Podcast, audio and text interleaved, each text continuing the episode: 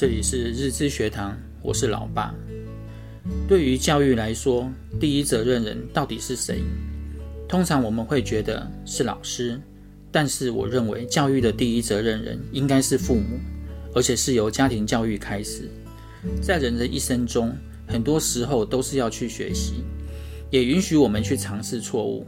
然后在错误中学习成长。但是父母在养育一个孩子的过程中，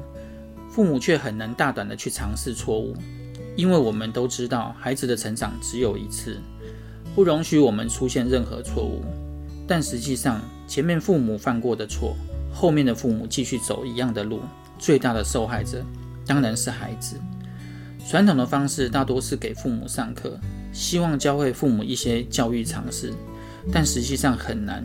几乎是不可能的事情，时间不允许，因为孩子不可能等父母学会再长大。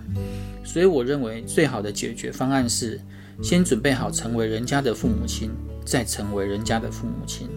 日知学堂就是要成为一个共享系统，由我开始把一生的经验告诉你们，你们也可以把你们的经验分享出来，形成一个知识库，让父母有时间准备好自己。也让每个孩子都有机会享受到优质的教育资源。我并不是要改变你们的想法，也不是要讲更多道理，而是在你们遇到问题时，能知道怎么办，该如何解决，参考别人是怎么做的，有什么好的资源，该如何选择。全球的变化、